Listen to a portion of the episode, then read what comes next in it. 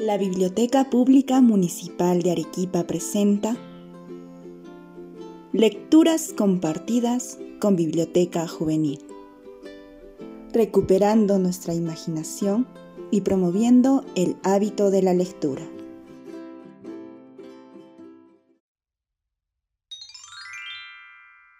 El audiocuento de hoy se titula La vida de los muertos, por Helber Gutiérrez Tapia.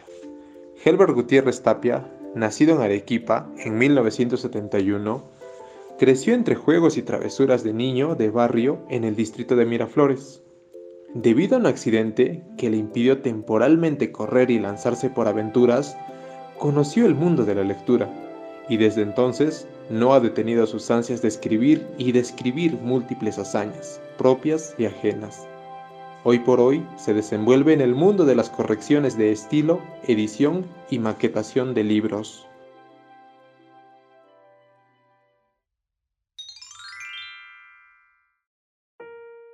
La vida de los muertos, por Helber Gutiérrez Tapia.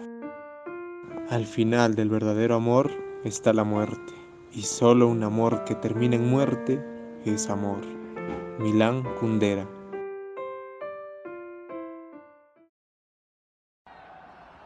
Salí del estadio con la sensación de haber entregado a la muerte dos horas de mi vida observando al equipo de mis amores. No solo perdimos, esta vez acumulamos cuatro tarjetas rojas. Cegado por la ira, quería golpear a alguien, quebrar y romper algo, lo que sea. Ansiaba hacer daño. Finalmente, partí solo a casa caminando. Necesitaba calmar la furia interior con la creciente lluvia que iba ya mojando las calles a mi alrededor. Al cruzar el umbral de mi hogar, mi abuelo sostuvo un instante su mirada en mí por encima de sus anteojos. Al sentir mi ofuscación y presintiendo que yo no quería hablar de ello, dijo, Antes de que subas a tu cuarto, alcánzame el periódico, por favor. Era cosa de ordenarse, solo era cosa de saber ocupar sus posiciones, y aunque sea mantener el cero a cero. No pude contener más la rabia y estallé en llanto. Ven, te contaré algo que me avergüenza aún ahora, pero lo haré porque también sentí lo mismo que tú hace muchos años. Se acomodó los tirantes de sus pantalones y estiró su pañuelo para limpiar la saliva escurriendo de sus labios.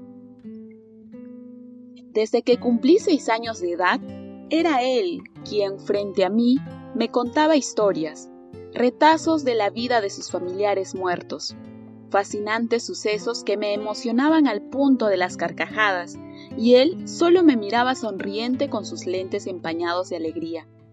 Ya entrada la noche, deseaba imaginar sus relatos, cerrando los ojos hasta quedar dormido. ¿Estás listo? Me sacudió con su pregunta. Hacía muchos años que no le escuchaba así como ahora. Sí, abuelo Remigio, te pongo atención. Intenté calmar más mi dolor y me senté junto a él. Una vez, similar a esta, llegué asustado por perder el vuelto de un recado en la tienda. Y antes de enfrentar el castigo de mamá, el abuelo Remigio me contó que su difunto tío Arnulfo juntó piedrecillas del jardín y los puso en la mesa haciéndolos pasar por monedas para que no le sonaran las orejas de un cachetadón por gastárselas en caramelos. No se dieron cuenta hasta muy tarde, y cuando le preguntaron, el ladino Arnulfo se hizo el dormido y nadie lo reprendió. Jijijiji, reí calladamente.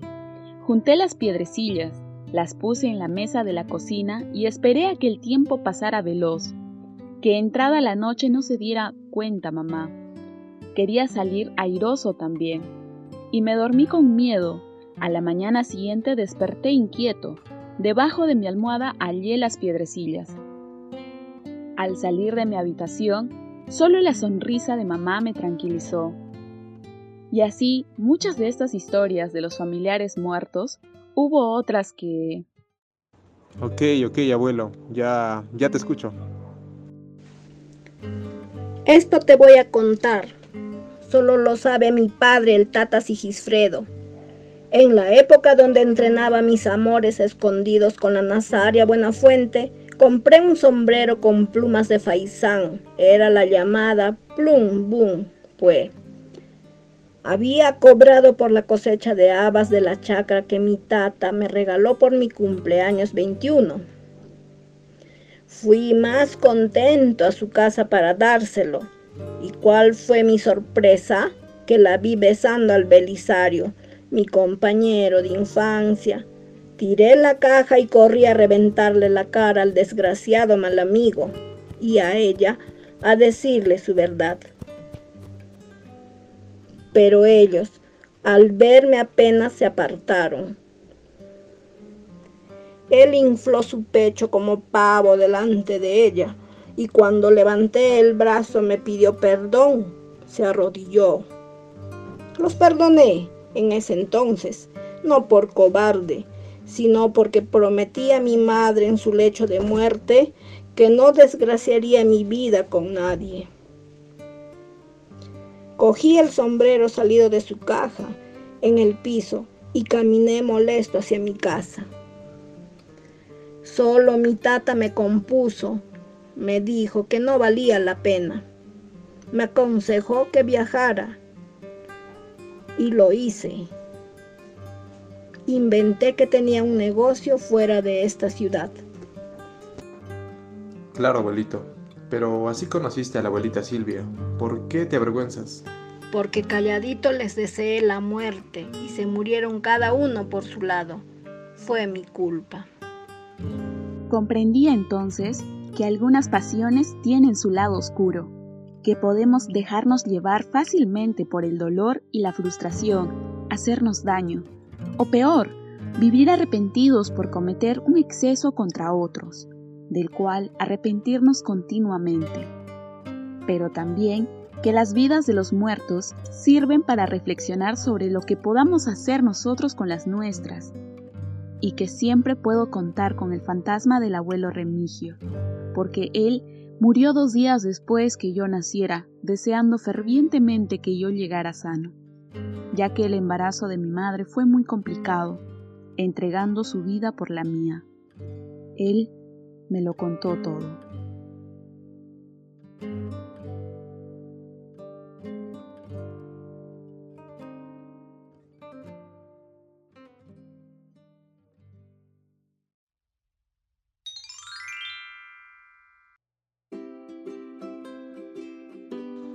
El significado de las palabras.